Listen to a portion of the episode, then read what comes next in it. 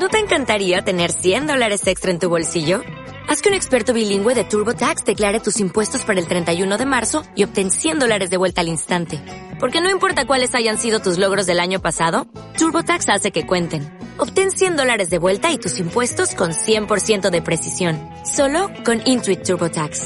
Debes declarar para el 31 de marzo. Crédito solo aplicable al costo de la presentación federal con TurboTax Full Service. Oferta sujeta a cambios o cancelación en cualquier momento. Desviajar. Un podcast para deconstruir cómo viajamos. Hola, querido mono. Bueno, hoy eh, cerramos la sección de cómo viajar haciendo periodismo con este episodio y para ello contamos con una invitada muy especial, eh, la fotógrafa documental María Contreras Coll. Hola María, ¿cómo estás? Hola, ¿qué tal chicos? Muy bien, ¿y vosotros? Muy bien, María. Hola, Marc. Pues nada, muy felices de tenerte aquí y tener la oportunidad de, charlar contigo sobre ciertas cosas que nos inquietan. Como dijo Marc, sabemos que eres fotógrafo documental y también has estado en países como Nepal, Italia, Estados Unidos. Así que nos gustaría que nos contaras un poco de primera mano sobre tu formación y tus intereses. Perfecto. Bueno, chicos, en primer lugar decir que también estoy muy contenta de estar aquí charlando con vosotros hoy, eh, que es un placer y que, bueno, soy fotógrafa documental, nacida aquí en Barcelona y de momento pues eh, en España, trabajando ahora de momento. Eh, me dedico especialmente a trabajar en temas que tienen relación con el género y sobre cómo está cambiando el papel de la mujer en diferentes aspectos, especialmente también dentro de las religiones. Hemos visto que has tenido la experiencia de trabajar para distintos medios como el New York Times. ¿Podrías contarnos cómo es tu perspectiva de trabajo periodístico en este tipo de medios? ¿Y hasta qué punto tienes la libertad creativa cuando realizas encargos para ellos? Em, tuve mi primer encargo para New York Times hará como ya un año y desde entonces hemos seguido en una colaboración abierta. La verdad que, es, muy agradable poder trabajar por primera vez con, bueno, es el medio más importante del mundo. Realmente eh, te das cuenta de la dedicación y el cariño que ponen en todas las historias que hacen y esto para mí es, muy importante, ¿no? Poder comunicar a través de, una seguridad, de saber que una veracidad, un, tiene, o sea, que las historias salen y salen de la mejor manera que tienen que salir, ¿no? Con la investigación que hace falta, con, con, todo su peso que conlleva, ¿no? Y en cuanto a la libertad creativa, yo diría que, que es muy amplia, porque hay muchas maneras de contar historias y aunque claro que tenemos que trabajar de manera en la que el público va a entender ese mensaje, dentro de este entendimiento hay, hay un gran, diríamos en catalán, un gran vantal de posibilidades, ¿no? Hay posibilidades infinitas y es, es muy bonito poder jugar entre ellas. La verdad que me siento muy cómoda cuando este es el caso. Claro, y también debió haber sido todo un camino poder llegar hasta el punto de trabajar con el New York Times. Entonces, eh, ¿cómo fue ese proceso? ¿Nos cuentas qué estudiaste y cómo fuiste llegando hasta allí? Por supuesto. Eh, bueno, yo estudié Bellas Artes en la Universidad de Barcelona. Eh, y después hice un, bueno, un posgrado en fotoperiodismo en la Universidad Autónoma de Barcelona y ya terminé en 2015. Yo desde el inicio, ya también cuando estudié la carrera de, Bellas Artes, tenía claro que, lo que me a lo que me quería dedicar era la fotografía documental, ¿no? Para mí siempre ha sido un canal de comunicación, bueno, ha sido mi canal de comunicación predilecto. O sea, siento que he entendido el mundo a través de la fotografía. O sea, es como mi, ha sido mi, yo creo que el visor ha sido la manera en la que he entendido el mundo desde siempre, desde que era pequeña desde que tenía como 14, 15 años. Y es el medio en el que me siento más, más natural, ¿no? Es como mi, mi expresión más, más, más, más pura, más natural. Entonces siempre había tenido claro que quería hacer esto. Una vez terminé el posgrado, ya, ya me puse a trabajar en temas que en aquel momento me interesaban mucho y me preocupaban, como era en 2015 el tema de las migraciones y, y, y, el, movimiento, bueno, el, flujo de personas refugiados que vinieron a, Europa, ¿no? Entonces, diría que esto fue uno de los primeros temas en los que estuve trabajando más a fondo, ya empezando en 2015 en Barcelona, sobre las personas que habían llegado aquí y que se estaban empezando a labrar un futuro tan lejos de sus países y de sus sitios de origen, ¿no? Entonces un poco esto fue como mi primer, bueno, mi primer trabajo más, más a fondo, más periodístico y a partir de aquí pues se fue trenzando un poco todo, ¿no? Fui, estuve viviendo en Melilla Ah, posteriormente estuve trabajando por toda Europa eh, juntamente con un equipo de documentalistas de, de vídeo y después ya fui a vivir al Nepal a trabajar cómo las mujeres estaban transformando las restricciones menstruales que hay en el país. Y a partir de aquí ya se han ido pues trenzando un poco todos los temas y los he ido como englobando. Claro que no tiene nada que ver en la manera en cómo fotografiaba al principio, en la manera en cómo he llegado a fotografiar ahora, especialmente porque te vas dando cuenta con el tiempo de qué es lo que funciona y cómo funciona y cuál es, cuál es el lenguaje más, más efectivo para transmitir al final, ¿no? Para narrar, que al final es lo que soy. Soy un canal entre varias realidades o entre dos realidades y, mi canal tiene que ser efectivo y, y veraz. Bueno, María, y yo creo que también hay cierta parte de la audiencia que no sabe como tal qué es la fotografía documental y me gustaría hacerte eh, dos preguntas enlazadas. Eh, primero, pues que nos explicaras qué es la fotografía documental y cómo en ese trabajo tú mezclas eh, las cuestiones de género que nos comentabas al principio. Bueno, la fotografía documental, en comparación con el fotoperiodismo, es una fotografía más, más pausada, ¿no? Más reflexiva, más de cocción lenta. Al menos es de la manera en la como yo la entiendo creo que hay muchas maneras de fotografiar de manera documental, pero la manera en cómo yo entiendo y en la que me siento más cómoda es la cocción lenta, ¿no? Cuando y especialmente la cocción que viene de un poco de, la pasión, ¿no? de los temas que en realidad nos me, mueven internamente y de explorarlos, ¿no? Entonces yo diría que es una fotografía más, más tranquila, mm, más de largo recorrido, de, más de analizar una situación y sacar de aquella situación lo que han sido como las conclusiones al cabo de un tiempo, ¿no? De, pues una persona o de, o de, o de una situación en particular. Y esta sería para mí un poco la descripción de fotografía documental, ¿no? La pausa y la cocción lenta.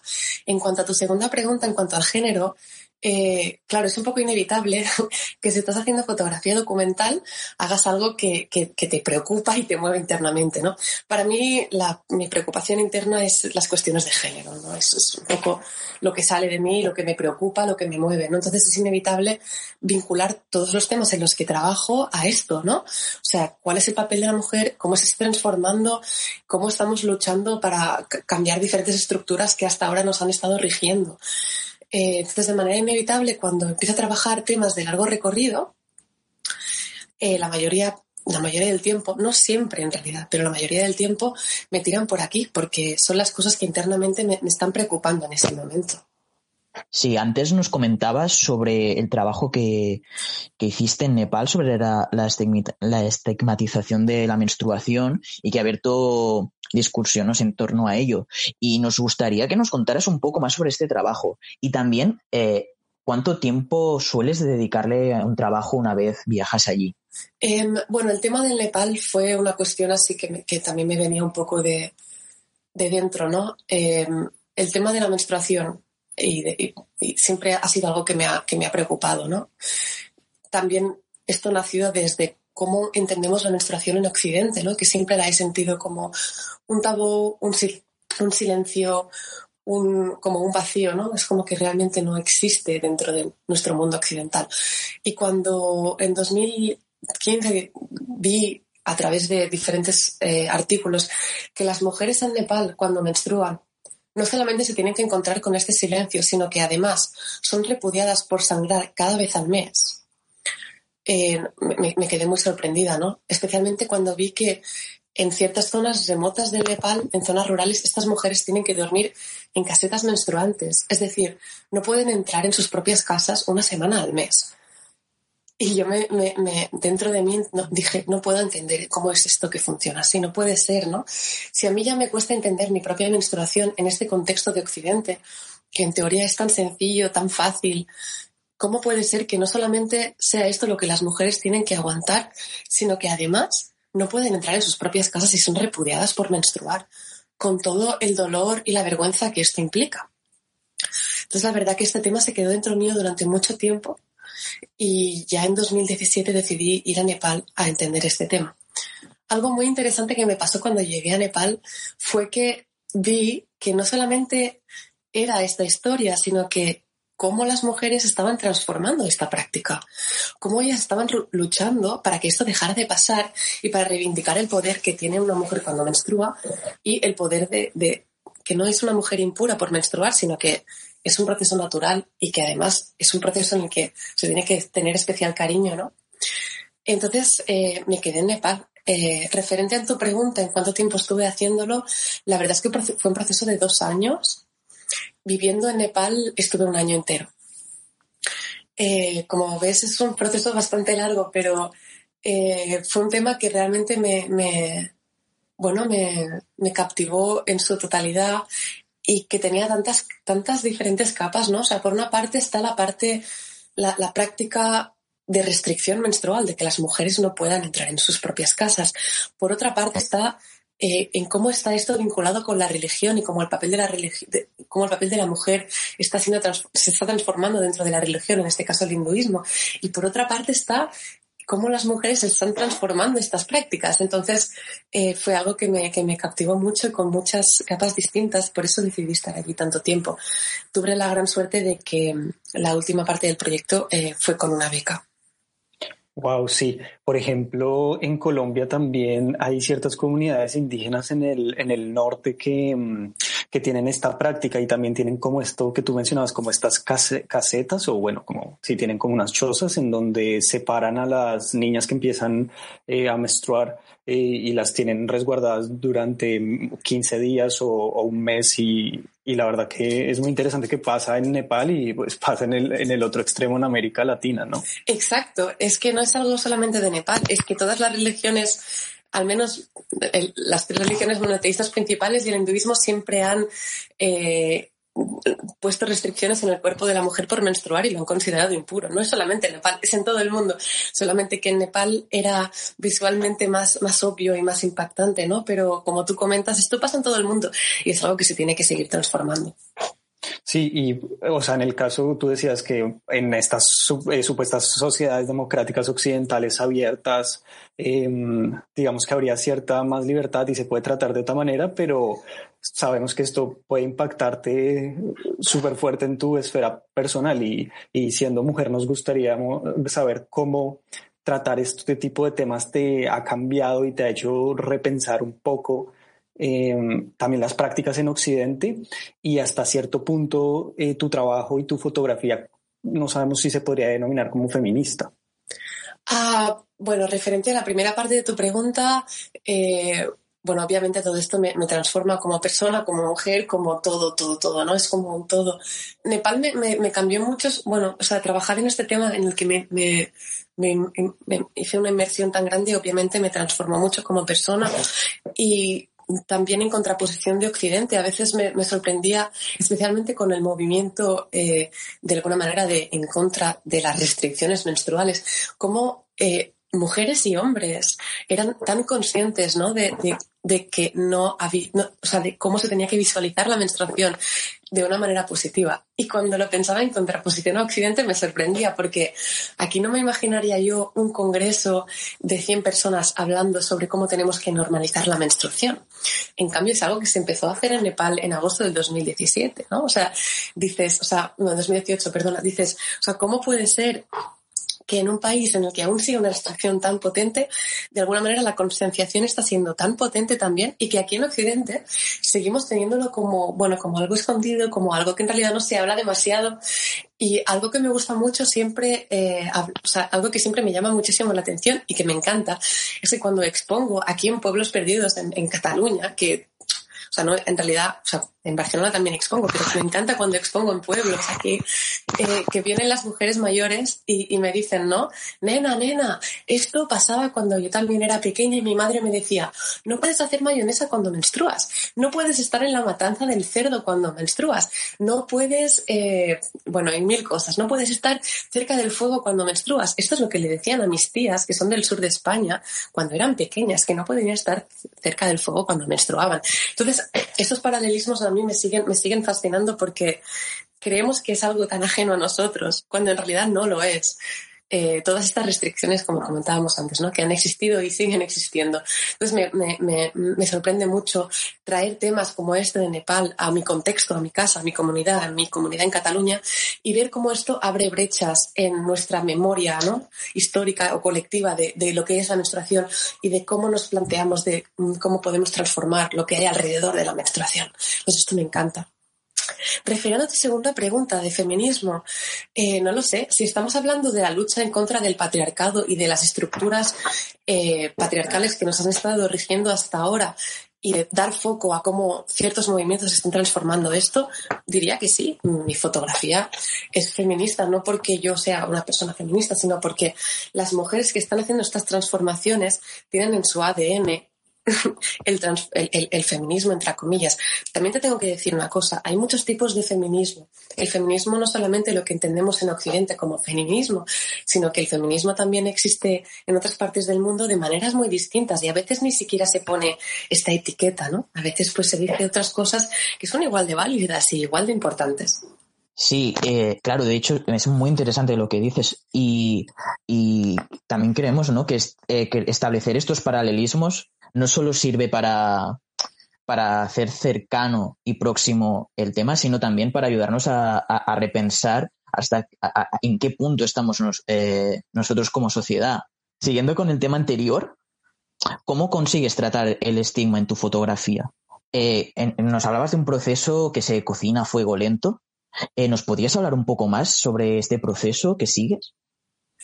Me gusta mucho cuando darle la vuelta a las cosas, ¿no? Si hasta ahora, por ejemplo, en el caso de Nepal, ¿no? Si hasta ahora sí estaba fotografiando mm, esta práctica menstrual, me gusta mucho esta, esta vuelta de tuerna de decir, no, no, yo también estoy fotografiando en cómo las mujeres están transformando este estigma. Entonces yo creo que esta es mi manera de fotografiar el estigma. No de fotografiar el estigma en sí, sino de fotografiar cómo estamos haciendo para que este estigma sea transformado, ¿no? O sea, cómo, cómo está siendo esto cambiado, ¿no? Entonces, para mí, esta es mi manera de fotografiar el estigma. No sé si esto responde a tu pregunta. Sí, la verdad es que sí, porque más, más adelante queríamos entrar sobre este tema y creo que es muy buen pie para ello. Vale, perfecto. Entonces lo dejamos así. Sí, genial. vale, y en cuanto a tu, a tu otra pregunta, ¿no? Del has preguntado sobre mis procesos y sobre cómo yo me siento en estos procesos en con mi fotografía, ¿no? Exacto. ¿Y cuál es este proceso de cocción a fuego lento, esta foto, en este proceso, en los proyectos para llevar a cabo esta fotografía documental? Pues la verdad que en este proceso siempre hay una semilla interna que me surge en algún momento de un tema que previamente me ha preocupado, ¿no? O sea, todo viene un poco del, bagaje, de, lo que llevo en mi mochila, ¿no? Y de lo que me ha preocupado y he vivido como, como persona y como humana y como mujer y como como ser humano, ¿no? O sea, siempre viene de una semilla interna que me ha preocupado, ¿no? Y ya, o sea, y ya lo estoy extrapolando no solamente a temas, a temas de, género, que también, ¿no? Pero todo lo que trabajo. O sea, siempre sale de mí algo que, que previamente me ha preocupado. O sea, ya sea como, incluso, por ejemplo, he tratado temas, ¿no? De, por ejemplo, de, de, vivienda, ¿no? Y cuando dices, esto es como porque he tenido amigas a mi alrededor que no se han podido permitir un piso en Barcelona, por ejemplo. Y quieras o no, cuando hablas, cuando tienes estas conversaciones, se te queda una semillita dentro, que esto es después lo que, a lo que recurro cuando veo ciertas noticias y estoy investigando para los temas y digo, esto, lo que sentí en ese momento cuando hablé con mi amiga, es esto lo que tengo que explorar. Por lo tanto, yo diría que el inicio de mis proyectos siempre es algo local, siempre es algo hasta físico, ¿no? Hasta una reacción física que he tenido, ¿no? De decir, es esto, o sea, es esto lo que me ha creado un conflicto, o es esto lo que me ha hecho, en, o sea, lo que ha despertado mi curiosidad en un nivel súper alto, ¿no? O sea, entonces, siempre, siempre, siempre viene de aquí. Entonces, o sea, y de algo muy, muy de mi comunidad, de mi entorno más inmediato, tanto sean mis amigos, mis parejas, mis, mi familia, todo, todo, ¿no? O sea, todo como que viene de un entorno interno y después posteriormente me doy cuenta de que este problema que me ha afectado a mí de manera interna, de manera personal, de manera casi física, es algo global que a todos nos afecta. Entonces, siempre hay estos ganchos que creo que por eso la gente puede de alguna manera empatizar con lo que hago, porque todos nos hemos sentido, todas nos hemos sentido extrañas cuando hemos menstruado en la escuela y hemos tenido que ir a hacer deporte y se nos han manchado los pantalones con la regla, o todas nos hemos sentido incómodas porque en Barcelona nadie se puede pagar el alquiler, por ejemplo, ¿no? Entonces, yo creo que de, allí sale, ¿no? Entonces, cuando me doy cuenta que ese problema interno mío es algo global, es cuando empiezo a proponer y a trabajar en temas en los que de alguna manera a todos nos afectan como humanos, ¿no? Entonces, este es el proceso. Y cuando veo que es algo global, es cuando empiezo pues a mover más hilos, ¿no? Eh, me doy cuenta que cierta persona engloba todas las características, ¿no? Ciertas personas que entrevisto o que fotografío engloba todas esas características y puedo pues contar una historia a través de esa persona o a través de una comunidad en concreto, a través de un país, a través de, a través de un barrio. Es como llevar de lo muy pequeñito, muy pequeñito, muy global, a, o sea, muy, muy interno, muy, muy local, a algo más global, a algo más que todos remitimos y que todos entendemos, ¿no? Sí, la verdad me parece fascinante lo que estás diciendo y me parece que es una forma de, de hacer documentación y de hacer un trabajo de campo muchísimo más consciente que el que muchas veces encontramos en cierto tipo de periodismo que llega a las comunidades, prácticamente saquea historias eh, para entregárselas a un gran medio y, digamos, continuar alimentando esta gran industria de la información. Y mm, esto se conecta con una pregunta que me gustaría hacerte y es que como hay una conexión emocional eh, entre lo que tú haces y prácticamente pues también tu historia de vida, tu condición en este, en este planeta eh, por, por, no sé, por condiciones de género socioeconómicas eh, del país del que vienes, también me imagino que hace que no simplemente vayas, eh, por ejemplo, como dices, a Nepal y te regreses y entregues la historia, sino que debe crear también lazos personales con las personas de allá. Claro, claro, claro, claro. Por supuesto, para mí es como es, es, es mucho más que, que, una fotografía, ¿no? Para mí es como, bueno, es, eh, es, aparte es un trabajo conjunto, o sea, no es yo con mi cámara a mi rollo haciendo fotos que, de alguien que, que no sabe muy bien lo que hago, no, eso yo siempre intento que esto sea como un proceso muy conjunto, muy colaborativo, ¿no? De decir, mira, estoy aquí porque creo que esta historia en la que, en la que, en la que estás haciendo o estás viviendo es importante por estos motivos. ¿Qué piensas? ¿Crees que también es importante? Creo que es un poco, aparte, este es el proceso que viví con, bueno, Rada Paudel es una de las activistas eh, que lleva más tiempo en Nepal eh, trabajando en contra de la estigmatización menstrual, lleva más de 10 años yendo por diferentes pueblos, por diferentes lugares de Nepal, luchando en contra de, de, bueno, esta práctica se llama Parta, entonces luchando en contra de estas casetas menstruantes, en contra de eh, todos estos estigmas menstruales, ¿no? Y de hecho, mi proyecto surge de, una conversación con Rada Paudel, una de las primeras veces que nos encontramos, que ella me decía, María, lo que tú quieres hacer no responde a nuestras necesidades. Si tú vienes a contar una historia sobre esta práctica, en realidad no estás siendo fiel a lo que está pasando, porque aquí lo estamos cambiando, aquí lo estamos transformando y esta es la historia, ¿no? Entonces, ya desde el inicio en Nepal me sentí que esto era un trabajo conjunto, o sea, no era yo ahí a mi rollo como esto tal, no, esto era algo conjunto en, en el que todos y todas estábamos metidos. O sea, es como que me sentía una más, no sé, es como, vale, pues aquí estamos, vamos a hacerlo de la mejor manera posible con un fin común, que es que esto deje de pasar, ¿no? Pero que esto deje de pasar, no solamente que esto deje de pasar, sino que esto deje de pasar respetando la comunidad, respetando la religión, respetando en cómo las cosas se han estado haciendo desde siempre en este país, pero aportando una nueva visión que respete el papel de la mujer en una posición más, bueno, más, respetable y eliminando las prácticas eh, harmful practices for women, pero siempre desde el respeto a su cultura, a, la religión, a todo lo que envuelve, ¿no? Entonces, siempre he sentido que es algo, algo conjunto, algo colectivo. Nunca me he sentido sola en este sentido, ¿no? Entonces, cuando trabajo en historias, especialmente como el caso de Nepal, que era algo tan largo, bueno, terminó siendo algo tan largo, me sentía que simplemente era como una colaboración entre todos. ¿No? Entonces es que era muy, muy, muy bonito, la verdad.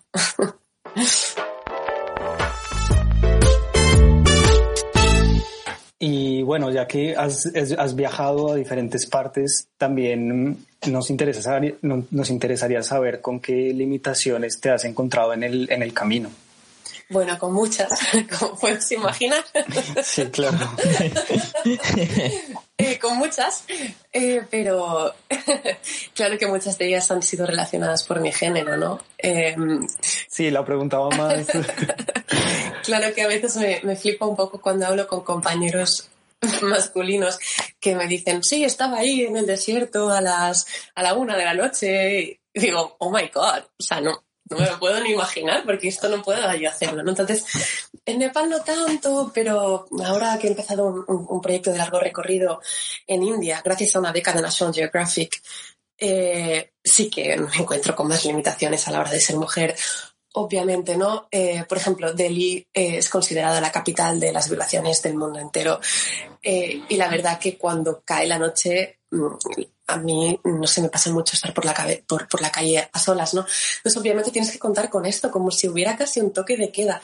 Estos días de, bueno, estamos en medio de la pandemia del coronavirus en estado de alarma en España, entonces, estos días que teníamos que estar dentro de casa o que tenemos que volver a casa a las 11, ¿no? Tenemos ahora mismo una restricción horaria que tenemos, podemos salir a las 8 y volver a las 11. Me recuerda un poco a India, tío, ¿sabes? Porque digo, hostia, es que no puedo, o sea, no podía salir por la noche no podía moverme eh, libremente, ¿no? Eh, esto, entre otras cosas, de lo que supone ser una mujer viajando sola, encontrándome con, diferentes eh, problemas que he llegado a sufrir como mujer, que también me han ayudado a entender la situación de las mujeres en ese país. También ha sido importante por ello, ¿no? Pero hasta el punto de ser, pues, molestada ¿no? por, por, hombres en, todos los sentidos eh, o mirada de manera muy extraña por, por, ser mujer y ir a ciertos sitios. ¿no? Esto es algo que se tiene que tener muy, muy, muy en cuenta y que, y que se tiene que valorar a la hora de trabajar como, bueno, como una cosa más ¿no? de, de la profesión. Y esto no solamente en, en, en India, ¿eh? o sea, esto también en España y en cualquier lugar del mundo, me atrevería a decir. Claro, me, imagino tan, claro, aquí en España incluido, pero claro, cuando viajas y te encuentras en otras culturas en otros países, claro, se hace como tal vez más evidente eh, esta diferencia y esas dificultades, esta incluso podemos llamarlo discriminación. ¿Y qué tipo de prevenciones tomas al realizar tu trabajo? Bueno, como imaginas, la primera respuesta es sí rotundo a lo que has comentado de sufrir discriminación o agresiones por parte de, bueno, en este caso de hombres no he sufrido de momento ningún tipo de estas discriminaciones.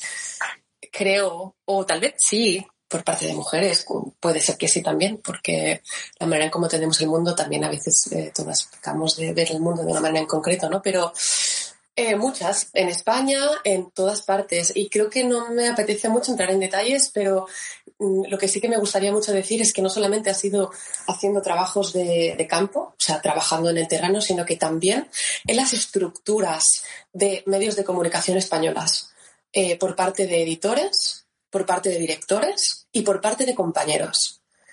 La discriminación que existe en nuestro campo, especialmente en la prensa diaria y en el fotoperiodismo, es una barbaridad. Eh, y estoy un poco cansada de, repetirlo porque de alguna manera no sé qué pasa, que siento que no estamos haciendo suficiente para transformarlo en España. Y si te soy sincera, noto un gran cambio eh, en, en, cuanto a mm, compañeros de aquí o de otros países en cuanto a poca consideración de lo que supone ser mujer en este ámbito, poca consideración. Es que yo creo que ya es que es todo, ¿no? Entonces, la verdad es que es una barbaridad, bueno, con mi punto de vista. O sea, por lo tanto, eh, discriminación acentuada, no solamente en terreno, entrevistando a personas, sino eh, eh, con los propios compañeros de mi profesión y con mm, estructuras como medios de comunicación, ah, directores, editores. hay algo en este país que lo tenemos, yo creo que ya casi de la manera en como hemos sido educados, que tenemos que transformar y que tengo la sensación de que tiene que, hay, o sea, there is a long way to go, o sea, hay mucho recorrido que tenemos que, hacer y que eh, muy largo, o sea, muy, muy largo. Entonces, eh, tengo muchas ganas de que esto empiece, bueno, ya hago, ¿no? En mi día a día para que esto empiece a ser transformada, porque la verdad que no, que no, que es algo a tener en cuenta, especialmente cuando eres mujer y empiezas en este, en este ámbito. Eh, pero si alguna mujer que está empezando en el fotoperiodismo o en cualquier ámbito me está escuchando, simplemente quisiera recordar que te tienes que valer por ti misma y que no te dejes, eh, o sea, que cuidado, ¿no? es un poco como cuidado porque eh, hazte valer y no eres menos por ser joven ni por ser mujer y esto es importante y es importante estar unidas. ¿no? Es por esto que iniciativas como Women Photograph son tan y tan y tan importantes en las que las mujeres podemos estar unidas y, podemos comunicar este tipo de, de, agresiones o de incomodidades que sufrimos dentro de la industria. ¿no? Sí, la verdad que... Sí, dime, Ay, perdóname. No, no, adelante. No, que, te quería, te quería eh, comentar y también aplaudir porque me parece que es pues, un trabajo súper necesario, no solo porque eh, estás trabajando en, por decirlo así, entre comillas, como una eh, visibilización de fenómenos que pasan en diferentes partes del mundo, sino que también hay una lucha prácticamente diaria contra, eh, contra los, los medios de prensa que son totalmente machistas y segregadores y como tú decías, que lo vives desde el directivo más alto hasta varones como nosotros que podríamos ser tus compañeros, que es lo más triste. Y, y bueno, de respecto a ello, nos gustaría tal vez que nos comentaras de, para que la audiencia también pueda buscar y se siga interesando en este tipo de temas, em, otras fotógrafas documentales que nos recomiendes, documentales que también nos recomiendes, libros. Yo creo que eso sería genial eh, como un par de recomendaciones de tu parte. Vale, ah, en cuanto a libros, ah, siempre me ayudó mucho el libro de Lindsay Adario que se llama, si no me equivoco, This is what I do, o sea, déjame comprobar, It's what I do se llama el libro, es, lo que hago, ¿no? Eh, eh, y el libro narra, ¿no? El, proceso de Lindsay Adario, que es una fotógrafa, bueno, que ha trabajado para grandes medios internacionales y que vive ahora mismo en Inglaterra. Em, en su bueno, un poco en, su recorrido para acabar siendo una fotógrafa de, conflicto. Yo no es que esté muy interesada en fotografía de conflicto, pero es muy interesante la manera en cómo, cómo ella trabaja, ¿no? Eh, y es muy interesante en cómo ella narra su, su experiencia para acabar dedicándose a esto. en cuanto a documentales, hace poco vi un documental en Netflix eh, sobre el feminismo en España que la verdad que me interesó bastante. No sé si recuerdo el nombre exactamente. Creo que se llama ¿Qué coño está pasando? Y no sé si estoy, creo que sí. Eh, diría que se llama ¿Qué coño está pasando?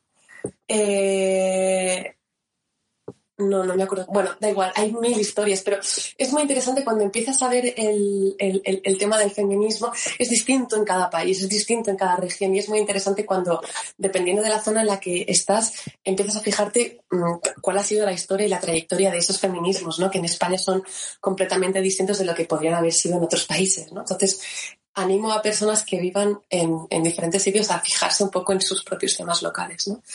Entonces, en cuanto a fotógrafas documentales, hay tanta infinidad de fotógrafas documentales y no me quiero dejar a ninguna y hay muchas, entonces no puedo decirlas todas. Pero. Em, ah, pero ¿sabes qué podríamos hacer tal vez? Bueno, Si quieres, nos pasas, nos pasas una lista para. Vale, vamos a hacer esto.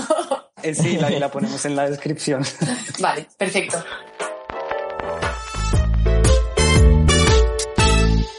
Entonces no sé si había como una segunda parte de la pregunta, pero no, no recuerdo cuál era ahora. Eh, no, yo tampoco recuerdo. no sé si Mark tienes alguna otra pregunta respecto a este tema. No, la verdad es que mm, María me has dejado sin palabras. Son cosas que lógicamente vemos, escuchamos, y pero que nos las cuentes con esta sinceridad y como lo has hecho mm, nos da mucho que pensar. Claro, y al final yo creo que está todo englobado y que la lucha de cada uno se refleja en su, en su práctica fotográfica, ¿no? Si a mí me preocupan tanto estas cuestiones de género es porque de alguna manera yo las he visto y las he vivido en mi propia piel todos los días, ¿no? Que claro que no son iguales a los que puede sufrir alguien lejos de aquí o en otro sitio, o en otro contexto o en otro nivel económico, pero yo creo que la lucha de cada uno es aquella la que le, le sale de dentro y por la que aposta, ¿no? Es, es, es ese, esa semilla que comentaba al principio. Bueno, y como ya se ha anticipado un poquito, Mark, eh, antes acá ya como a modo de reflexión eh, final, porque se nos está acabando el tiempo, nos gustaría entrar en esta, mm, este fenómeno que, está, que, que suele pasar en el periodismo y es caer en el patetismo o en la revictimización aprovecharse del sufrimiento para construir imágenes estéticas y contundentes. Y no nos referimos aquí simplemente como a lo que suelen llamar prensa amarillista o, roja, sino también, o, claro que lo conoces como pues, los grandes concursos como el WordPress Photo, las galerías que podemos encontrar en diferentes zonas de, de Barcelona, de diferentes ciudades del mundo que, que hay historias de, de periodistas que manipulan para sacar provecho, digamos, de ciertas circunstancias trágicas y construir imágenes bellas. Y mm, no sé si, por ejemplo, Mark, ¿te acuerdas de, mm, de, lo que contaba la columna de Plácid García Planas? Sí, desde luego. De hecho, nos contó que en algunos casos, en algún campo de refugiados, eh, algún fotógrafo había movido a uno de los refugiados para conseguir una foto como más bella, con una luz más interesante y que el apartado visual fuera como más potente. Entonces, estaba dormido, ¿no? El, o sea, el refugiado estaba dormido. Exacto, exacto. Lo hizo despertar para moverlo eh, para tomar una foto, entre comillas, más bonita. Entonces, claro, aquí mm, por eso mm, me ha gustado tanto lo que nos comentabas, ¿no? Que no era tanto eh, cómo se lucha contra el estigma, sino cómo eh, se fotografía el estigma que está siendo cambiado, ¿no? Mm. Entonces, eh, sabemos que, porque no, como nos has contado, te centras en este desde este punto. Entonces, ¿crees que tu fotografía logra retratar la tragedia y ciertos problemas sociales desde una orilla diferente? no sé qué responderte a esto. En cuanto a lo que habéis comentado, sí, claro, es cierto, dentro del fotoperiodismo siempre han, existido como, entre comillas, prácticas fraudulentas de, de, personas que, que, han, de alguna manera, pues, eh, editado el contenido, eh, transformado las situaciones pero de alguna manera al final cuando cada vez salen diferentes casos de esto, ¿no? O sea, hay, varios casos que han, surgido últimamente también en los últimos dos años y son casos muy interesantes de mirar de cerca porque me pregunto yo hasta qué punto es culpa del fotógrafo de turno o es esto culpa del modelo de industria que existe, ¿no? O sea, hasta qué punto el hecho de que un fotógrafo transforme de esta manera una fotografía tiene a ver con su interés de querer entrar en una industria que demanda este tipo de, imagen, este tipo de contenido. Entonces, siempre que surgen ese tipo de problemáticas, me, pregunto esto yo también, ¿no? ¿Hasta qué punto es esto una culpa individual? ¿Y hasta qué punto es esto una carga colectiva que se tiene que empezar a transformar? Eh, y referente al, bueno, a, a, contest como el WordPress Photo, yo tengo la sensación que las cosas están cambiando. Especialmente en el, los resultados de WordPress Photo del 2019 tuve la sensación que las cosas estaban cambiando, en el que la participación de mujeres además fue más elevada, se dio un poco más de interés a fotografías más pausadas, historias más en la retaguardia, mm, de, de, de, más íntimas, ¿no? Entonces, también tengo la sensación que por una parte la industria sigue demandando ese tipo de contenidos por los cuales ciertos fotógrafos eh, crean contenidos fraudulentos, pero que por otra parte la industria está siendo transformada.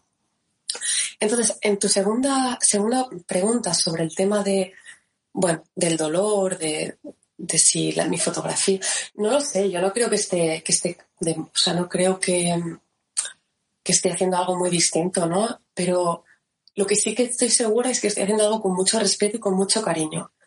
Eh, no solamente ah, hacia mí o hacia el tema, sino hacia las personas que estoy fotografiando.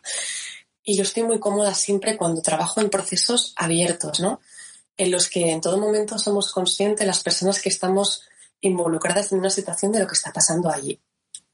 Eh, ¿Dónde van a ir esas fotografías? Eh, ¿Qué tipo de uso van a tener esas fotografías? ¿no? Este es uno de los motivos por los cuales no soy muy, soy un poco reacia a las agencias, ¿no? Porque nunca sabes muy bien qué poder se va, o sea, qué uso se va a poder hacer de un contenido concreto, ¿no? A mí me gusta mucho poder tener eh, el, de alguna manera el poder de contar las historias con las personas que fotografío para que sean del todo fiables en cuanto a lo que está pasando allí, ¿no? Entonces, no lo sé, o sea, en realidad no sé muy bien cómo responderte a tu pregunta, pero lo que sí que sé es que lo estoy intentando hacer no solamente yo, sino muchas otras personas en el mundo. Eh, Ah, de manera respetuosa, de manera cariñosa, de manera abierta, sobre todo, ¿no? Y, yo creo que son un poco los valores que están siempre por encima de la fotografía ni del resultado final, porque al final, para mí, si no estás comunicando un mensaje de una manera pura, para mí no tiene mucho sentido, ¿no? Entonces, un poco es eso. No sé si te he respondido bien a la pregunta. Sí, me has contestado genial y de hecho estoy súper de acuerdo con esto.